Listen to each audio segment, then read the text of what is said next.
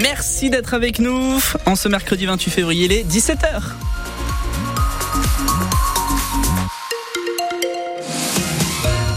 L'information, c'est avec Loïc Guélec. Bonsoir. Bonsoir Kevin, bonsoir à tous. Un mois de février qui se termine demain et qui aura été désespérément gris en Bretagne. Particulièrement dans l'ouest de notre région, 30 heures d'ensoleillement seulement à Brest ou à Quimper, au lieu des 80 heures en moyenne. On n'avait pas vu cela depuis 1995. À Rennes, 38 heures seulement pour tout le mois. Alors on y reviendra dans le journal de 18h sur les France Bleu de Bretagne. Près de 200 emplois à la clé euh, d'ici 2027. Le groupe Safran va implanter une fonderie de précision sur le site de la Jeannet près de Rennes. Elle fabriquera des pièces pour moteurs d'avion, notamment le Rafale, l'A320 Neo et le 737 Max. C'est un investissement de 80 millions d'euros. Alors pourquoi avoir choisi Rennes? Jean-Paul Allary, le président de Safran Aircraft Engines, s'en explique au micro France Bleu d'Éric Bouvet.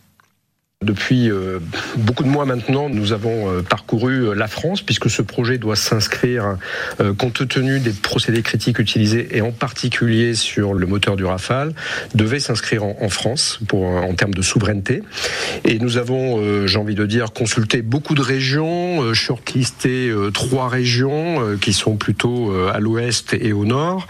Et nous avons sélectionné le site de la Jeannet compte tenu de la très très bonne réponse sur nos besoins en termes de formation, en termes de sites proposés, en termes d'accessibilité, d'accès à des compétences. Donc on avait, euh, j'ai envie de dire, une proposition extrêmement attractive qui nous a euh, fait basculer effectivement sur le choix du site de la Jeannet. Et Jean-Paul Allary était sur place début janvier pour découvrir le site de la Jeannet près de Rennes. Les travaux vont commencer en fin d'année pour une mise en service en 2027.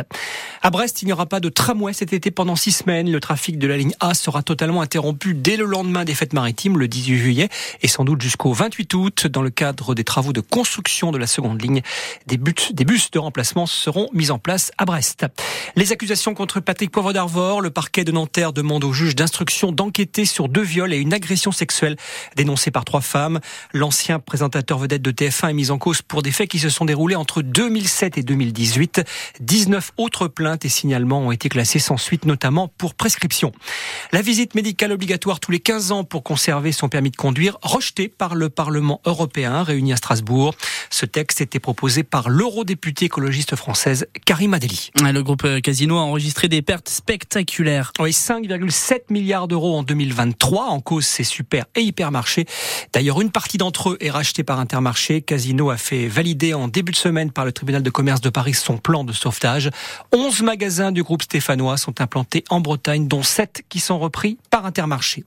Après la victoire de Charles Caudrelier hier sur l'Arkea Ultime Challenge, son poursuivant immédiat Thomas Coville est attendu demain à Brest. Le skipper de Sodebo devrait franchir la ligne d'arrivée donc demain à la mi-journée autour de 14h et s'adjuger ainsi la deuxième place de la première édition de la course en solitaire pour Maxi Trimaran.